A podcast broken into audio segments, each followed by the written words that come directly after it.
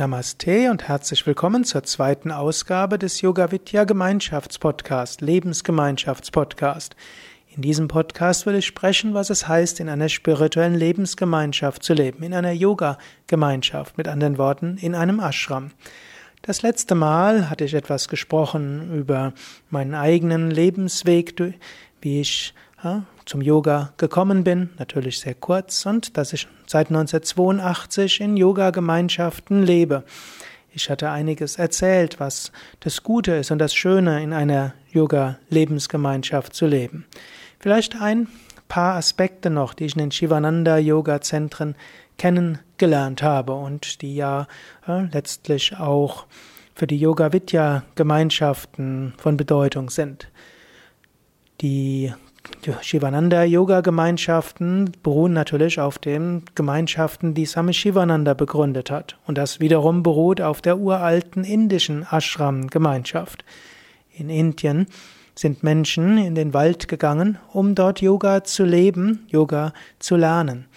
In früheren Zeiten war es sogar üblich, dass spirituell interessierte Jugendliche einige Jahre zum Meister gegangen sind, dem Guru, und in einer kleinen spirituellen Gemeinschaft im Wald gelernt haben. Charakteristisch war dort, dass die Schüler im Haushalt mitgeholfen haben, alle Arbeiten gemacht haben, die notwendig sind. Das konnte Landwirtschaft sein, das konnte Handwerk sein, das konnte letztlich das Mitwirken an Büchern sein, je nach dem Beruf des Lehrers. So konnten Ashrams ausgerichtet sein, man würde heute sagen, wie eine autarke Lebensgemeinschaft, Selbstversorgung, konnte aber auch sein, dass es ein landwirtschaftlicher Betrieb war. Es konnte sein, dass dort Bücher erzeugt wurden. Es konnte sein, dass dort Besucher hinkamen. Es konnte auch sein, dass es eine sehr stark asketische Gemeinschaft war, die von Almosen gelebt hat. Almosen konnten sein von einem reichen Mann, der wie die, die der Mäzen dieser Gemeinschaft war, sei es, dass die Gemeinschaftsmitglieder dann in, den, in die nächsten Orte gegangen sind und gebettelt haben. Also verschiedene Formen von Ashrams gab es schon in den alten Zeiten. Gut, äh, dies gab bei den Ashrams in Indien gab es auch wieder verschiedene Formen. Man kann sagen, es gab solche, die sich nur an Mönche ausgerichtet haben. Dort war eben der Swami der Leiter der Gemeinschaft und er hatte dann sogenannte Brahmacharis, also Novizen, die sich darauf vorbereitet haben, selbst Mönche zu werden. Dann gab es äh, verheiratete Paare, hm, die zusammen die Gurus waren, also Mann und Frau zusammen. Und dort sind dann die Jugendlichen in, den, in ihren Haushalt gegangen. Das Paar hat typischerweise selbst schon Kinder gehabt. Die Kinder sind aus dem Haus gegangen. Und so konnten sie dann eine Gruppe von Schülern aufnehmen, denen sie dann die nächsten bis zu zwölf Jahre die Grundlagen von Yoga und vielleicht auch die Grundlagen eines Berufes, eines Lebensunterhaltes gelehrt haben.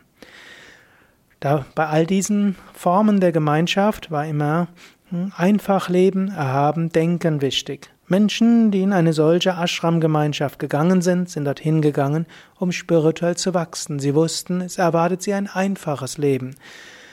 Es konnte entweder auf Dauer sein, wie im Fall eines Ashrams mit einem Swami als Oberhaupt, oder die Jugendlichen wussten es für eine bestimmte Zeit. Und wenn die Lehrperiode zu Ende war, dann konnten sie anschließend wieder ein normales Leben führen, beziehungsweise überhaupt mit dem Erwachsenenleben beginnen. In den Fällen, wo die Jugendlichen für eine bestimmte Zeit da waren, dann waren es zum Teil sogar die Gurus, die dann den Jugendlichen und den jungen Männern und Frauen geholfen haben, einen Partner zu finden. Ob das alles immer so ideal war, wie das jetzt so klingt, ist eine andere Sache. Mindestens die Ideale waren so. Gut, die Yoga Vidya Lebensgemeinschaften sind an dem indischen Ashram Ideal ausgerichtet, wie ich schon gesagt hatte. Und das indische Ashram Ideal ist, äh, wie du jetzt so ein bisschen gehört hast, eben Leben ausgerichtet auf spirituelle Entwicklung, Leben ausgerichtet an einfach Leben, erhaben Denken. Für manche Menschen ist das ein von Dauer, für manche Menschen vorübergehend. Wir nehmen jetzt keine Jugendlichen auf, es sei denn, die Jugendlichen kommen mit ihren Eltern, sondern sind typischerweise Erwachsenen, die zu den Yoga Lebensgemeinschaften kommen. Wir haben Menschen, die hm, sehr jung kommen, 18-, 19-Jährige. In Ausnahmefällen hatten wir auch schon einen 17-Jährigen, der die Einverständnis, das Einverständnis seiner Eltern hatte. Manche machen eins, zwei, drei Jahre Yoga, leben in der Gemeinschaft, bevor sie dann studieren oder auf die oder einen anderen Beruf lernen. Manche merken, ja, das ist eigentlich das, was sie auf Dauer machen wollen. Viele kommen, nachdem sie eine abgeschlossene Berufsausbildung haben. Manche kommen mit ihren Kindern hierher. Manche kommen hierher, nachdem die Kinder aus dem Haus sind.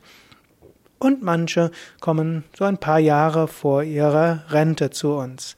Es gibt also verschiedene Möglichkeiten.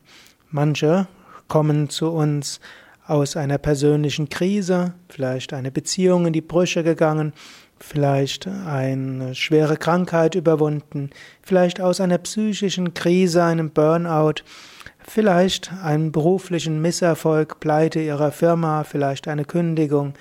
Manche kommen hierher, nachdem sie sich fragen, ja, was soll das Ganze, was ich bisher gemacht habe? Manche haben begonnen, Yoga zu praktizieren und wollen Yoga, dem, ihr Leben dem Yoga widmen. Manche stellen fest, ja, ich habe jetzt einiges für mich getan, ich will jetzt etwas zurückgeben. Viele Motive gibt es, und für manche ist es wie eine Periode für eine gewisse Zeit. Ein Jahr, zwei Jahre, drei Jahre. Hm, Pause vom Alltag, sich regenerieren, Leben spirituell ausrichten, neue Kraft sammeln, um danach mit neuem Elan den Alltag wieder angehen zu können, spirituell gewachsen, vielleicht an Weisheit gewachsen. Und manche kommen schon gleich hierher, weil sie sagen, ja, ein solches Leben will ich führen. Denn letztlich vor dem Hintergrund der Sterblichkeit und vor dem Hintergrund der Vergänglichkeit allen menschlichen Strebens, was könnte es wichtiger geben als spirituelles Wachstum?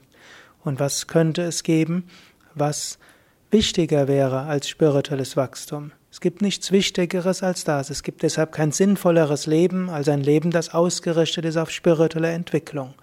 Und gerade darauf ist Leben in Ashrams ausgerichtet. Gerade darauf sind spirituelle Lebensgemeinschaften ausgerichtet. Und so kann man sagen, es kann kaum ein sinnvolleres Leben geben als Leben in einer spirituellen Ashram-Lebensgemeinschaft. Ja, wenn du mehr darüber wissen willst, dann geh doch auf unsere Internetseiten auf www.yoga-vidya.de. Dann gib oben rechts ins Suchfeld ein Gemeinschaft oder Lebensgemeinschaft. Dort findest du viele Informationen darüber. Wenn du von, für Yoga Vidya neu bist, dann mach einfach mal an einem Einführungsseminar mit und mache vorher einen Termin aus, dass du in unserem Seva-Büro, also das Büro, das dich beraten kann über unsere Gemeinschaft, mach dort einen Termin aus und dann kannst du einiges erfahren.